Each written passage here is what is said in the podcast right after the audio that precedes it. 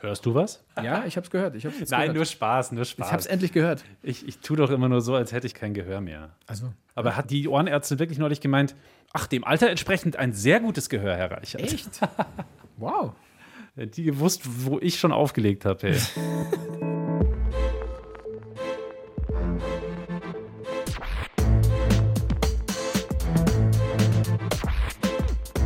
Klassik für Klugscheißer. Servus und herzlich willkommen zur ersten Folge 2021 von Klassik für Klugscheißer, dem immer noch neuen Podcast von BR Klassik. Wir wünschen, dass ihr einen guten Rutsch gehabt habt. Ich bin Uli Knapp. Und ich bin Lauri Reichert.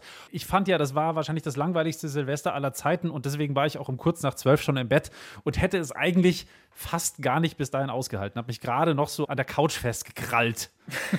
Wie war es bei dir? Fast genauso, ja, genauso. Ich hing auch auf der Couch ab. Ich musste mich selten so zusammenreißen, dass ich überhaupt Neujahr erlebe, also Mitternacht. Aber ich finde, das hat auch was, wenn man ohne Mods rettete, rettete, morgen haben wir Schädelweh ins neue Jahr starten kann.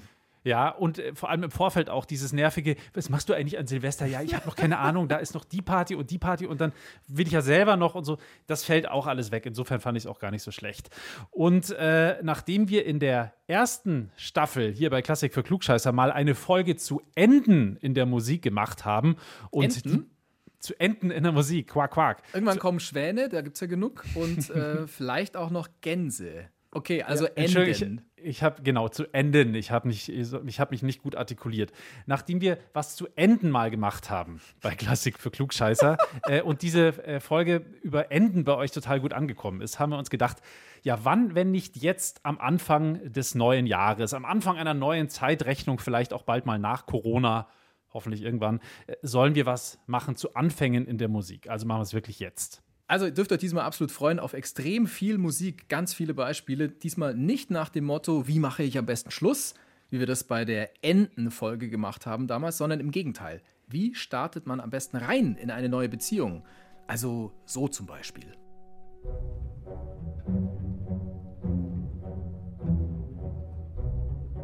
Da ist wieder die Ente. Quack, quack, quack, quack. Ja, stimmt, die Ente ist es. Ente gut, alles gut. Das ist Edward Grieg mit In der Halle des Bergkönigs. Nicht zu verwechseln mit In der Halle des Bierkönigs, dieser monströsen Riesendisse auf Malle mit ungefähr Platz für 6000 gut gelaunte Menschen. Ich war einmal dort an einem Vormittag, deswegen kann ich sagen, ich weiß, wovon ich spreche. Für welche Art von Anfang dieses Stück, das wir da ge- gehört haben, ähm, wirklich steht, das erläutern wir euch dann später. Und wir haben natürlich noch einen Haufen mehr gute Beispiele für euch aufgetan. Und ich glaube wirklich sagen zu können, in dieser Folge von Klassik für Klugscheißer steckt so viel Musik wie noch in keiner vorigen. Wenn das kein Teasing ist, dass man dran bleibt, dann weiß ich es auch nicht mehr. Das sind große Worte. Mal schauen, Ja, es ist so, aber können. ich bin mir ziemlich sicher, das ist die musikreichste Folge überhaupt. Generell heißt es ja, aller Anfang ist schwer und das nicht ohne Grund. Lauri, fällt dir das Anfangen schwer? Also sagen wir mal so, wenn es läuft, dann läuft's. Aber bis es läuft, bis man so auf dem richtigen Gleis sitzt, da kann es schon mal dauern bei mir. Äh, Früher so beim Love Interest war es ja auch so, soll ich jetzt den ersten Schritt machen und wie mache ich das? Also da weiß ich, wovon ich spreche. Beim Sport zum Beispiel ja auch, soll ich jetzt wirklich Jogging-Schuhe anziehen und rausgehen, Stichwort Schweinehund. Oder in der Arbeit, wenn ich was schreiben muss, dann natürlich das klassische, wie fange ich an? Das wäre ein cooles Intro für einen Text, weil der Anfang, der ist ja verdammt wichtig. Ich finde ja, wenn der Anfang gut ist, dann flutscht es meistens von ganz allein. Geht dir auch so wahrscheinlich, oder? Oder bist du äh, professioneller Anfänger? Ich bin absoluter Beginner. Ist ja Hammer, Hammer, hart. Ist ja Hammer, Hammer, hart. Na,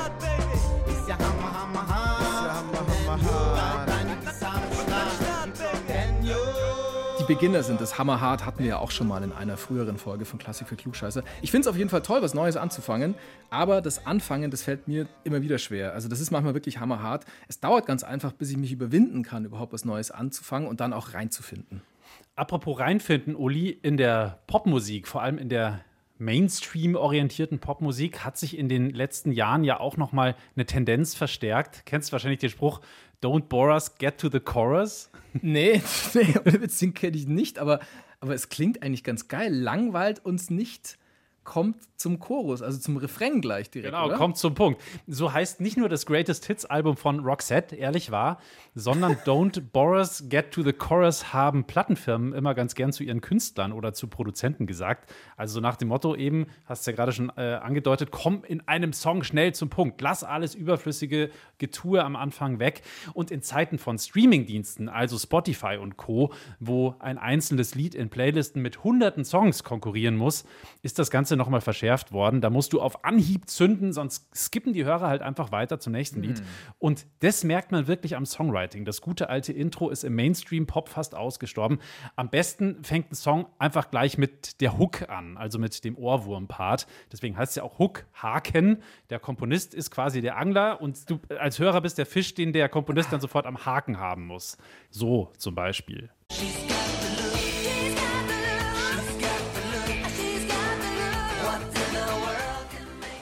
Ah, krass. Okay, das wusste ich wirklich nicht. Das Hook und Haken.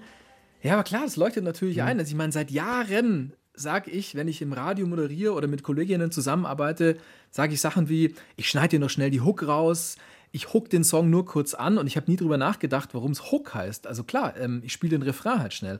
Aber woher das stammt, Hook, Haken. Vielen Dank, Lauri Reichert, Meister der Etymologie.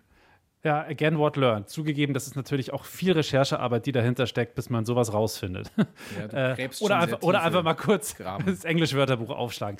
Ähm, aber äh, völlig egal, ob im Mainstream, im Indie, im Jazz oder in der Klassik. Ich finde ja, ein guter Anfang von einem Musikstück ist einfach total wichtig, weil es einen halt gleich gut reinzieht, wenn der Anfang auch gut ist. Ein bisschen so wie ein erster guter Satz von einem Roman. Da habe ich dann auch irgendwie Bock weiterzulesen. Ein äh, Song mit einem guten Intro und ich bin irgendwie gleich auch sofort am Start. Ich kenne das noch vom Auflegen früher in der Indie-Disco. Du hast ja früher auch aufgelegt, Uli. Ähm, es gibt ja so Lieder, da brauchst du ungefähr nur drei Sekunden Intro zu hören und sofort rennen alle auf die Tanzfläche. Ganz, ganz prominentes Beispiel war da immer, ist vielleicht auch immer noch so Cannonball von den Breeders.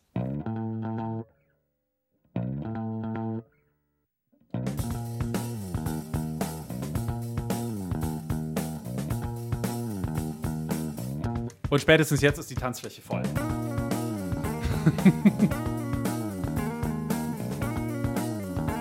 In dem Fall ist es eben eine ganz prägnante Basslinie, kann aber irgendwas sein.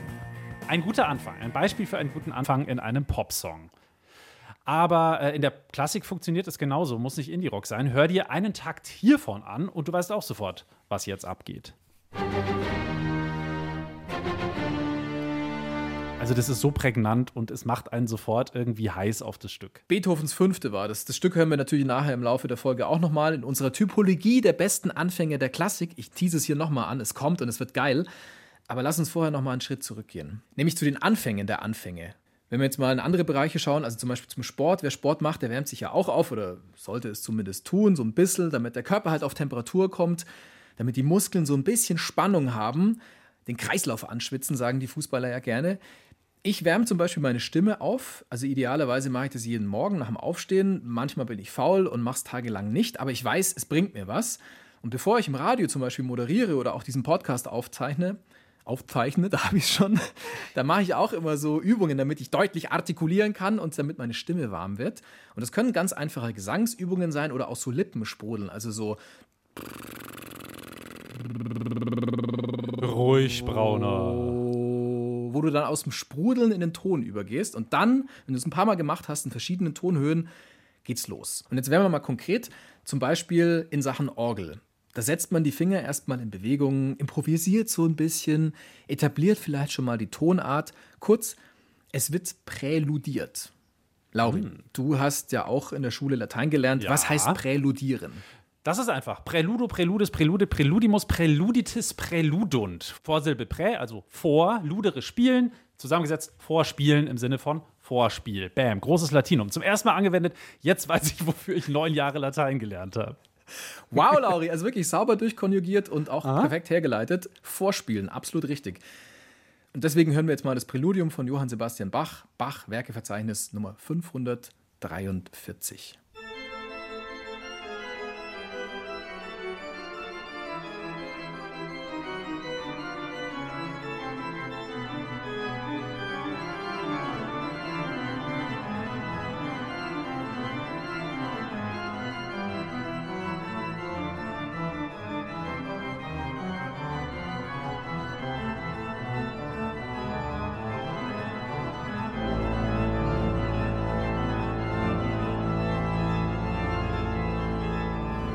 Wo ich jetzt gerade den Bach höre, muss ich tatsächlich an DJ Shadow denken. Ich gehe davon aus, du kennst den. Also das ist einer der Lieblingskünstler.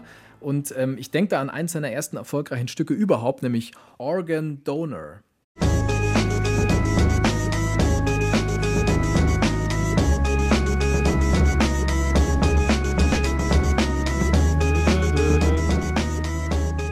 Ich habe irgendwie erst sehr spät gecheckt, vielleicht hast du es auch schon gecheckt, Uli, dass das ja eigentlich ein Wortspiel ist, Organ Donor, gell? Organ kann ja auch Organ heißen, nicht nur Orgel. Also heißt es Organspender. Oder Orgelspender. Ja, das ist ein Orgelspenderausweis. Ja, ich werde alle Tasten, aber nur die schwarzen spenden. Dabei ziehe ich alle Register. Die Orgel, die man da gleich am Anfang hört von diesem Stück von Organ Donor. Das ist so dumm, aber es ist irgendwie lustig. Die, das ist kein Bach-Sample, also ich habe es nachgeschaut. Soweit ich weiß, ist das tatsächlich von Giorgio Moroder übernommen. Also DJ Shadow hat sich bei dem bedient, bei dieser Munich-Disco-Legende. Ist mittlerweile 25 Jahre alt und ich finde es immer noch großartig. Und was ich damit sagen will, vergesst mir die Orgel nicht, vergesst mir die Präludien nicht. Diese Präludien, die sind nämlich auch wichtig, wenn danach gesungen werden soll. Dazu aber dann gleich mehr. Also bei Präludien ist es klar, dass es sich da um den Anfang dreht. Das hört man ja schon an dem Wort Präludium. Aber wenn wir mal auf andere Sachen gucken, wie zum Beispiel Sinfonien oder Sonaten, das sind tatsächlich Anfangsstücke. Sinfonia, Sonata, das waren ursprünglich mehr oder weniger gleichbedeutende Begriffe, nämlich für Instrumentalstücke, die ein Gesangswerk einleiten, also zum Beispiel eine Kantate. Das sind dann also quasi so kleine musikalische äh, Amüs-Gölz. Grüße aus der Küche. Starters. Ja, genau, so Appetizers. Also das, was es vorneweg gibt, das gibt schon mal so ein bisschen die Richtung vor, in welche Richtung dieses Menü dann eben gleich gehen wird. Und wenn wir es auf die Musik übertragen, wenn man jetzt zum Beispiel in der Kirche ist, dann muss man irgendwie die Gemeinde ja auch darauf vorbereiten, was jetzt dann gleich für eine Tonart kommt. Also die sozusagen darauf einstimmen oder ein bisschen anders gedreht, wenn man in der Disco ist, dann hat der DJ ja sicher schon irgendwie im Kopf, was er als nächstes spielt. Und vielleicht, vielleicht lässt er schon mal kurz durchblicken, was als nächstes kommt. Also indem er den nächsten Song so ganz leicht anspielt, anhuckt. Und jeder kapiert schon, ach geil, der Song kommt jetzt gleich. Also äh, jetzt kommt gleich Michael Jackson, Don't Stop Till You Get Enough. Irgendein absoluter Klassiker, den du schon durchhörst.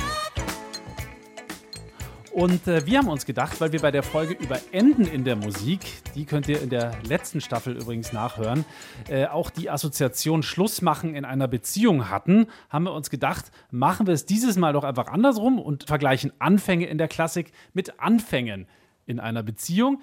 Denn, wie wir alle wissen, jedem Anfang wohnt ein Zauber inne. Gut, dann starten wir jetzt rein in unsere Typologie der Beziehungs- und Musikanfänge. Wie wäre es mit einem schüchternen Blick, einem langsamen Annähern? Gustav Mahler, Sinfonie Nummer 1. Der Anfang ist überschrieben mit wie ein Naturlaut. Das Ganze fängt auf einem super hohen, fast unhörbaren A in den Geigen an. Dass nur die Fledermäuse hören können. Und die Delfine. Ich höre nix. Flipper, flipper. Wenn ich einen Hund hätte, würde der jetzt sehr nervös werden.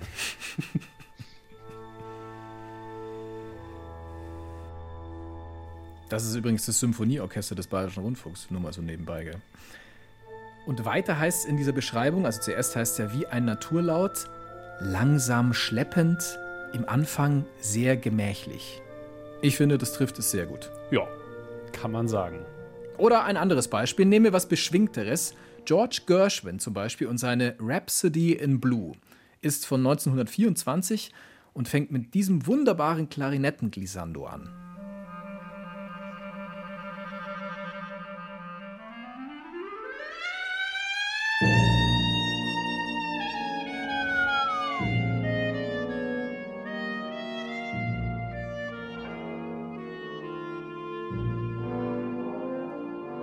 Wahnsinnig gut. Ich habe ja mal Klarinette gespielt, sogar ziemlich lange und relativ intensiv. Und es war damals ungefähr so die höchste Kunst. Wir haben nicht so richtig viel die anderen Sachen geübt, aber geübt haben wir alle, wer das so spielen kann. Dieses, dieses Leiern auf der Klarinette. Wir wollten alle sein wie Jorah Feitman, der berühmte äh, israelische Klarinettist, der das ja so zu seinem Markenzeichen gemacht hat. Hast das nur am? Rande. Ja, natürlich habe ich es irgendwann hinbekommen. Ja, dann machen wir eine eigene Folge mal, wo nur diese Sachen vorgespielt werden alle. Also Rhapsody in Blue von George Gershwin. Oder nehmen wir Edvard Grieg, Komponist aus Norwegen. Der nähert sich langsam im Schritttempo an. Er tapst zu etwas vor sich hin. Man könnte sagen, er schleicht sich an.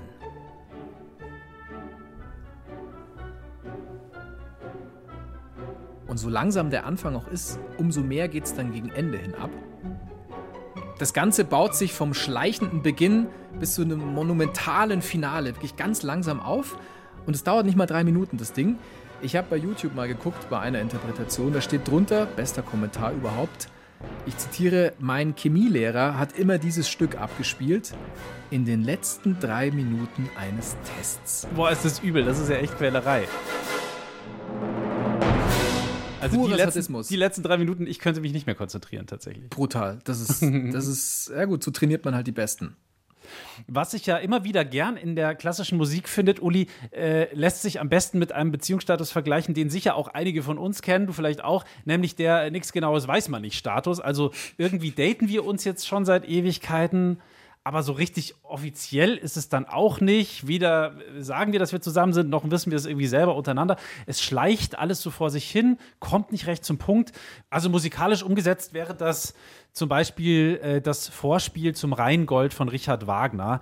Der Gute hat ja nicht nur gern seine Enden ausgereizt, wie wir aus unserer Schlussmachen-Folge wissen, sondern auch die Anfänge. Geschlagene 4 Minuten 44 Sekunden, 136 Takte dödelt das Orchester auf einem einzigen Akkord rum, auf einem S-Dur-Akkord, um genauer zu sein. Das ist vermutlich zur Spannungserzeugung gedacht von ihm. Bei mir erreicht es eher ein bisschen das Gegenteil. So nach 3,30 würde es mir reichen, persönlich.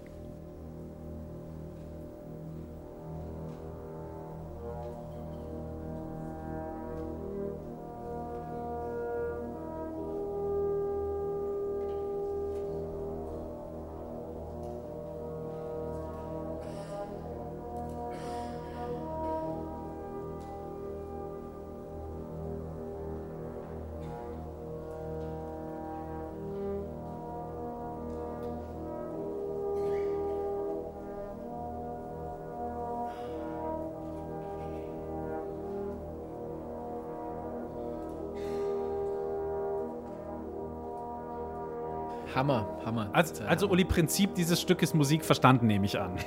ja, Ändert ja. sich nicht mehr groß. Es bleibt, wie es ist. Das genaue Gegenteil ist der nächste Anfang, den ich mitgebracht habe. Der kommt gleich zum Punkt, aber weniger mit einem Knall, sondern irgendwie so ganz nett, aber auch irgendwie so ein bisschen harmlos. Auf eine Beziehung übertragen wäre das so der jugendlich verliebte Style. Hi, ich lade dich morgen in die Eisdiele ein, dann gehen wir vielleicht noch ein bisschen Enten füttern oder so. Die bekannte Klaviersonate von Wolfgang Amadeus Mozart in C-Dur, die ist genau so ein Stück Musik, das darauf passen würde. Auch bekannt als Facile, also die leichte.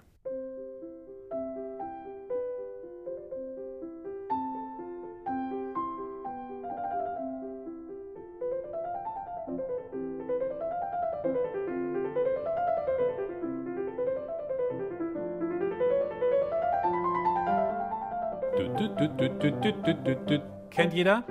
Übrigens, diese Sonate liegt gerade bei mir auf dem Notenständer am Klavier auf. Bei mir langt es nach längerer Klavierpause gerade nur zur Facile. Die Ficile kommt dann vielleicht irgendwann mal noch später. Oder nie.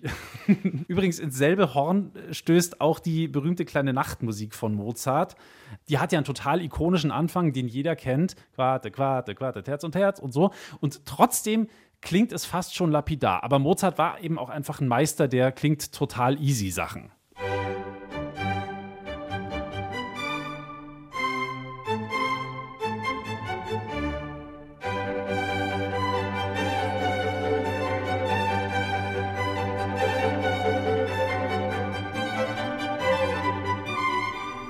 Also hier zwei Anfänge von Mozart, die von der Beziehungstypologie ganz gut zum, ja, so ein bisschen Geplänkel passen würden.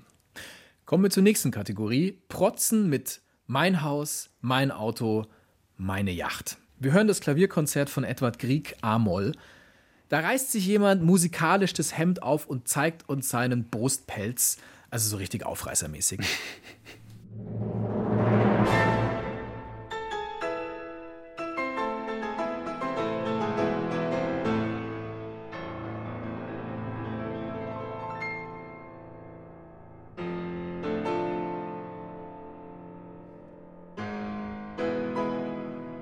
Sehr schön, sehr, sehr schön. Aber wenn wir von äh, Anfängen in der klassischen Musik sprechen, dann darf natürlich der bekannteste unter ihnen nicht fehlen. Und das sind natürlich die ersten Takte der fünften Sinfonie von Ludwig van Beethoven. Wenn es eine Beziehung wäre, dann würde das vermutlich in die Kategorie fallen. Das mit uns, das ist Schicksal, auch wenn wir beide wissen, das geht irgendwie nicht gut aus.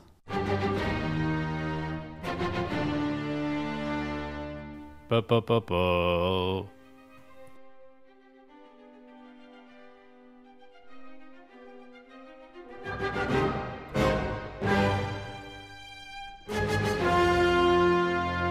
Ich denke da übrigens instinktiv an John Travolta und an Saturday Night Fever. Da läuft auch eine Version von der fünften von Beethoven, heißt da A Fifth over Beethoven. Und ähm, das Ding ist ein bisschen anders natürlich produziert, also eher funky. Und ich weiß nicht, ob du das vor Augen hast, aber diese Szene ist so geil. Da marschiert John Travolta Samstagabend in die Disco rein. Als coolster Typ von allen natürlich. Er läuft durch den Laden und checkt alle aus. Und er ist so cool dabei. Er steckt sich eine Kippe an, unmittelbar bevor er in den Club spaziert. Sowas ist seit Jahren unfucking vorstellbar. Also ich finde einen Club momentan auch schon schwer vorstellbar. Aber egal. Das stimmt auch. Beethovens Fünfte wird ja im Volksmund auch Schicksalssinfonie genannt.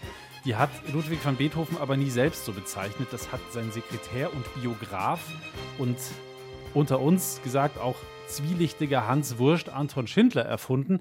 Angeblich hat er Beethoven nach diesem Motiv mal irgendwie gefragt und dann soll der geantwortet haben, so pocht das Schicksal an die Pforte. Es ist ziemlich sicher nicht so gewesen, allein schon deshalb, weil dieser Anton Schindler ein furchtbarer Wichtigtuer gewesen ist, der sich gerne im Ruhm des großen Meisters gesonnt hat und immer so getan hat, als seien die beiden Best Buddies gewesen.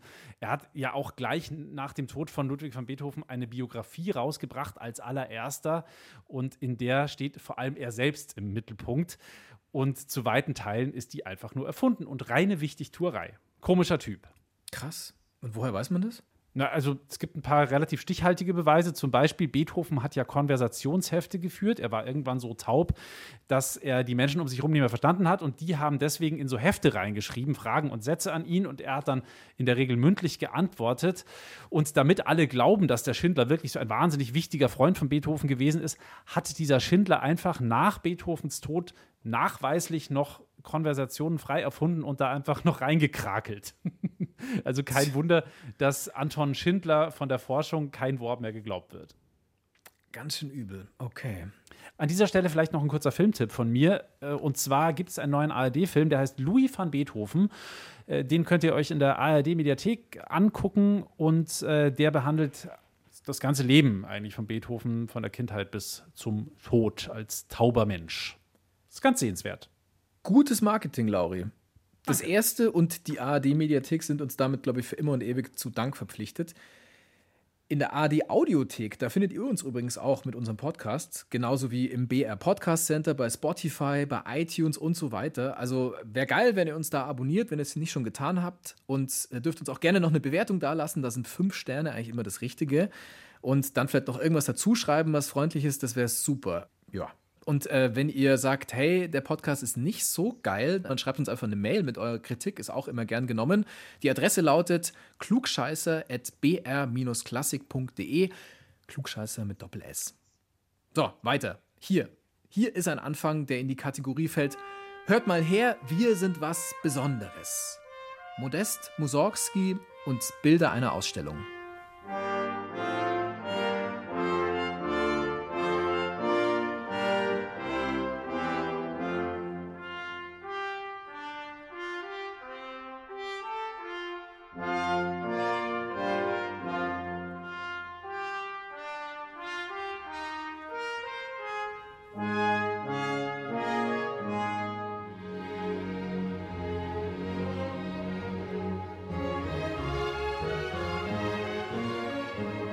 So ein schönes Stück.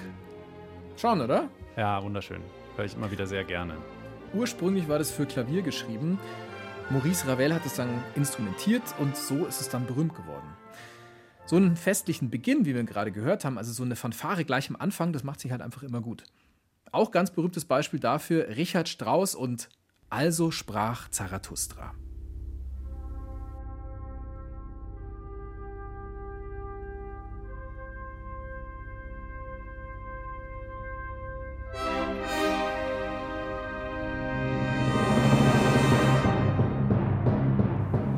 Also das kennt jeder, aber ähm, jetzt hören wir noch mal genau hin. Dreht mal die Boxen auf oder irgendwie steckt euch die Kopfhörer noch tiefer in die Ohrmuschel rein.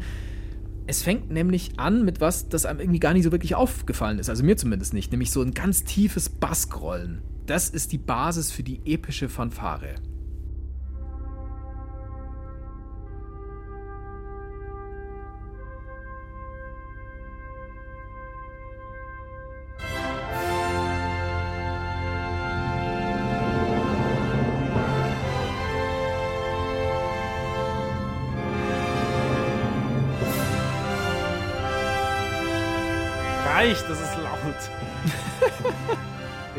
Mir voll auf den Sack gerade, weil es so laut ist. Danke. Oh. Ah.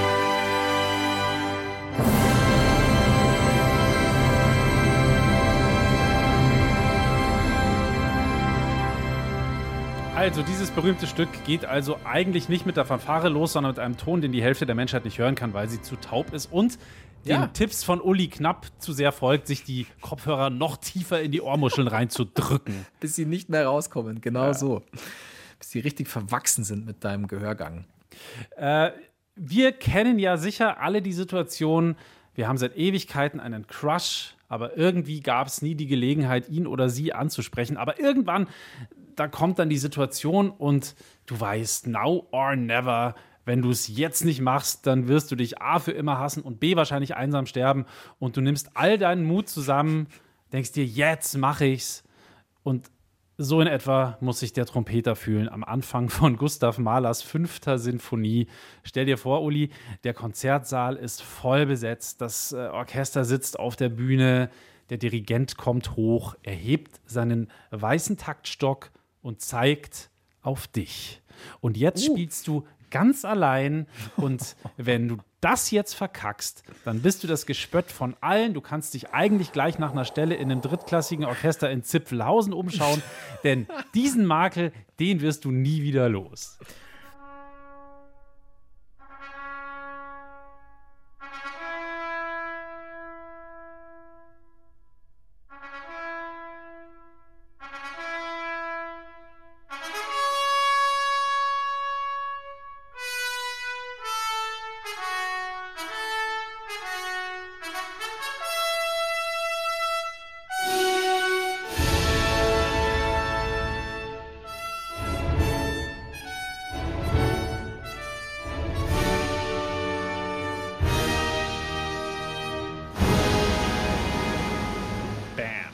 Wow, ja, ich glaube, ich hätte Angst, wenn ich da trompeten müsste.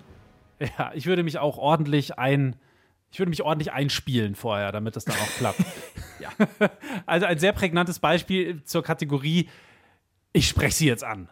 Die Beziehung beginnt von. in fünf Minuten, wenn sie Ja gesagt hat. Nächste Kategorie. Anfang ohne Anfang. In medias res, Hals über Kopf. Es geht direkt los. Arschbombe ins Glück. Nennt es wie ihr wollt. Den Soundtrack dazu, den liefert wieder Gustav Mahler, in dem Fall mit der achten Sinfonie. Sie beginnt mit Veni Creator Spiritus, auf Deutsch Komm Schöpfergeist.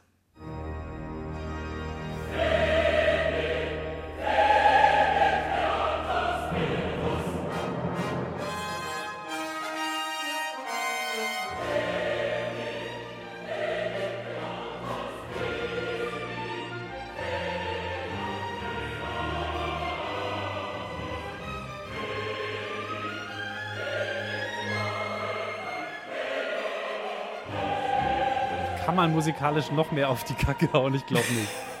Ja, das war ja auch der Chor des Bayerischen Rundfunks zusammen mit dem Symphonieorchester des Bayerischen Rundfunks. Die hauen auf die Kacke.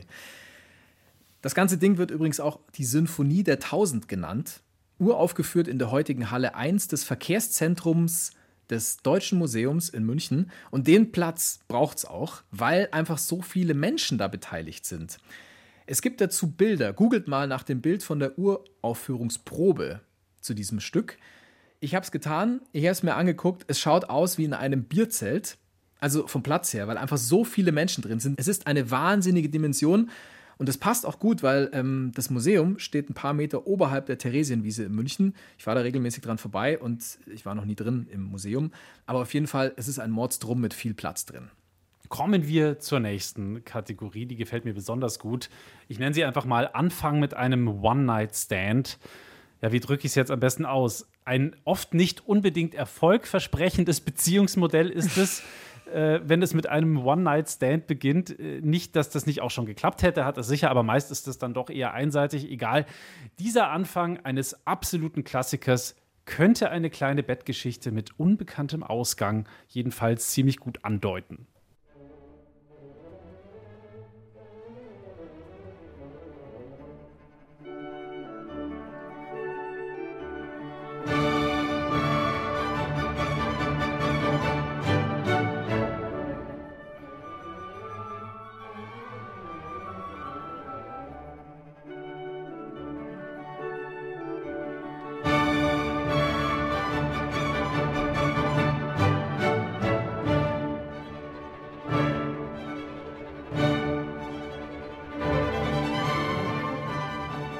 Ouvertüre aus der Hochzeit des Figaro von Wolfgang Amadeus Mozart, ja von wegen Hochzeit. Klingt irgendwie eher nach so einer Bettgeschichte, oder? Nach einem kleinen, nach einem kleinen Fling-Thing. You shook me all night long und so. Rock me Amadeus. ja, schöne Assoziationen. Wow, okay.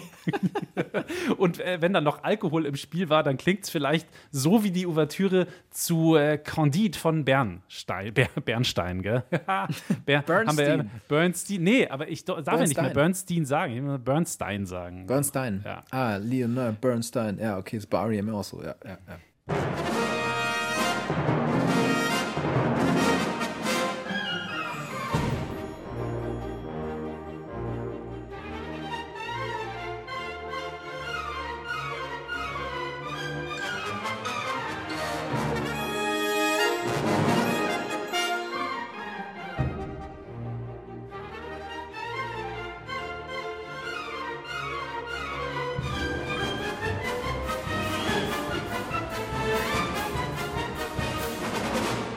Also leicht schwankend, dafür aber umso heftiger, bis beide aus dem Bett fallen oder so. Oder bis der Nachbar von unten mit dem Besenstiel gegen die Decke trommelt. Ich habe eine etwas weniger turbulente Kategorie für dich. Zwei Blicke treffen sich in Zeitlupe und sie stellen fest, wir sind füreinander bestimmt. Die Ouvertüre zur Oper Hänsel und Gretel von Engelbert Humperdinck. Waren das nicht Geschwister? 哼哼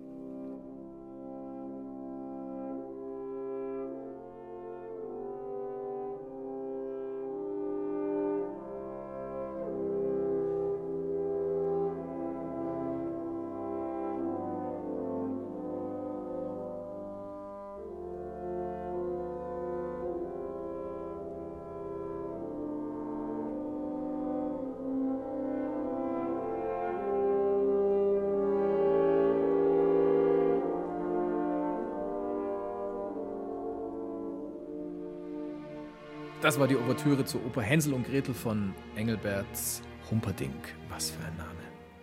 So, machen wir weiter in unserer Beziehungstypologie der musikalischen Anfänge. Es gibt ja diese Beziehungen, Uli, wo irgendwie immer alles so ein bisschen gleich ist.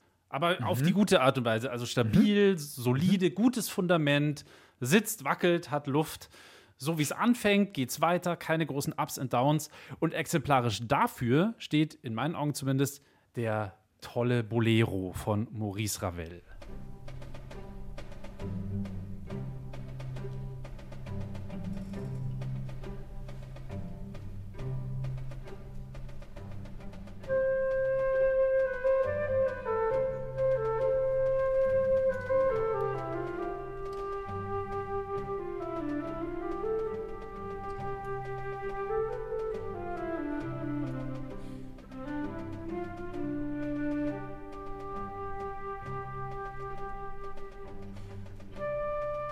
Der Bolero. Am Anfang, in der Mitte und am Ende irgendwie immer ziemlich gleich.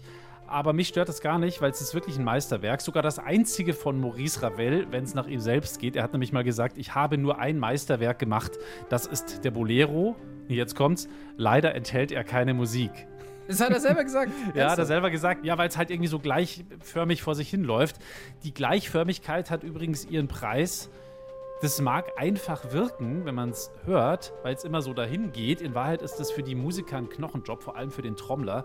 Die arme Sau muss diesen einen Rhythmus, dieses Dam, da, da, da, dam, da, da, da, da, da, da, da, da, die ganze Zeit durchhalten. Sage und schreibe 15 Minuten. Was für ein Scheißjob.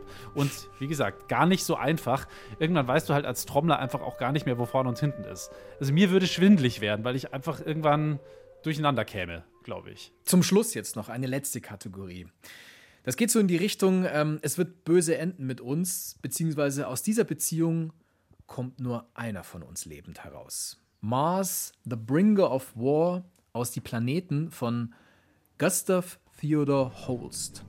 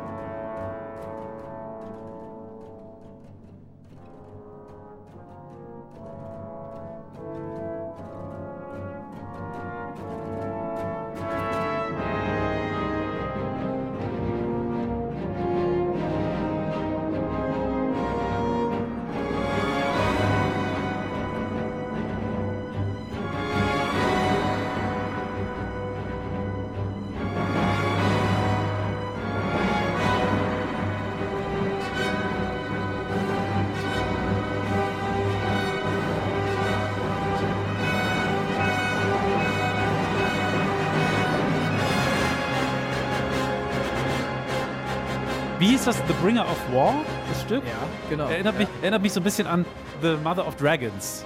First of her name, Keeper of the Realm oder irgendwie so ähnlich. Game Okay. of Thrones, du weißt, wovon ich spreche. ja, davon habe ich was. nicht gesehen. Nicht? Nein. Okay. Ich habe eine Folge angeguckt, das hat mir nicht gefallen und dann habe ich es Gut. bleiben lassen. Gu gut, dass wir am Ende angekommen sind. Ja, ist so. Ist jetzt auch Nichts vorbei. mehr zu sagen zu dir. Ist so. Also, das war sie, unsere Typologie der Anfänge in der Musik. Ich hoffe, ihr hattet damit Spaß. Ähm, schreibt uns gerne auch wieder, wenn euch das getaugt hat oder wenn es euch nicht gefallen hat, auch gerne immer her damit. Wie gesagt, Mailadresse klugscheiße.br-klassik.de, klugscheiße mit Doppel-S. Und wir Habt ihr auch fleißig gemacht, genau. Habt ihr fleißig Genau. gemacht in den letzten Wahnsinnig Wochen auch viel. wieder. Wir haben jetzt Ja. echt sau viel bekommen über Weihnachten, auch davor schon und jetzt über Weihnachten. Ähm, zum Beispiel eine Mail von Ulrich. Der hat uns Themenvorschläge geschickt, zum Beispiel Musik und Malerei hat er vorgeschlagen. Super Vorschlag. Ich glaube, da können wir auf jeden Fall was machen. Mussorgsky hatten wir heute schon drin. Er Ist selber eine studiert, Ausstellung, ja. Genau, Bilder einer Ausstellung. Er selber studiert ja Musikjournalismus, hat er geschrieben. Und dann schließt er noch seine Mail mit PS. Ich bin übrigens 22 und freue mich sehr, Uli, dass ich endlich mal einen anderen Ulrich gefunden habe, der nicht über 50 Jahre alt ist. Oh, ist das schön. ihr könnt, ihr könnt ja nett, eine ja. Interessengruppe bilden. Genau, ich bin ja 23, insofern, da sind wir sehr nah beieinander. Aber es gab auch jemanden, übrigens, dem wir hart auf die Nerven gegangen sind. Auf iTunes in den Bewertungen hat jemand geschrieben, dass wir höchst interessant begonnen haben mit unterhaltsamen Gastgesprächen und so weiter und so fort, aber stark nachgelassen haben. Und zwar seien wir mit der Folge zum Weihnachtsoratorium, also das war die letzte, auf dem Niveau pubertierender Schüler angekommen. Das hätte er nicht erwartet und er findet es schade. Ähm, ja. Also Also manche zu- pubertierenden Schüler haben doch ein ziemlich hohes Niveau. Insofern, ich glaube, es war eigentlich ein Lob. Ich weiß, ich finde es auch völlig in Ordnung, ähm, wenn man uns nicht so cool findet und äh, ich muss auch noch mal durchhören. Mir ist tatsächlich nicht so ganz klar, welche Stelle der Herr oder die Dame meint. Das finde ich ja immer ganz gut. Kritiken äh, dann einfach noch dazu zu schreiben, an welcher Stelle es besonders genervt hat, weil dann können wir nämlich an uns arbeiten. So fällt es mir gerade ein bisschen schwer, aber ist trotzdem angekommen. Wir werden versuchen, unser äh, Alter von 16 irgendwie wieder zumindest auf 25 hochzuschrauben. Das Niveau unserer Witze aus der, aus der Pubertät in die Spätpubertät. Alright, ähm, wir hatten sehr viel Musik in dieser Folge. Das ist so viel, das kann gar niemand auf einmal erfassen und wir konnten ja auch nie was wirklich ausspielen. Deswegen hört euch gerne die Playlist an zu dieser Folge. Auf Spotify haben wir unter Klassik für Klugscheiße eine Playlist gemacht mit allen Stücken, die hier vorkommen. Folgt dieser Playlist, dann entgeht euch nichts und ihr könnt euch in Ruhe nochmal alles anhören. Und in der nächsten Folge, da graben wir hier komplett vergessene Komponisten und Komponistinnen aus. Also es geht um Schätze, die gehoben werden, die keiner kennt bislang. Also, also ver vermutlich wenig Mozart und Beethoven in der nächsten Folge. Genau, dafür eher Bach und Wagner. also freut euch quasi auf die B-Seiten, auf die Indie-Größen der klassischen Musik in der nächsten Folge. Ich tue es auf jeden Fall. Bis dahin, in diesem Sinne, ich bin Lauri Reichert. Ich bin Uli Knapp, macht es gut. Ciao. Servus.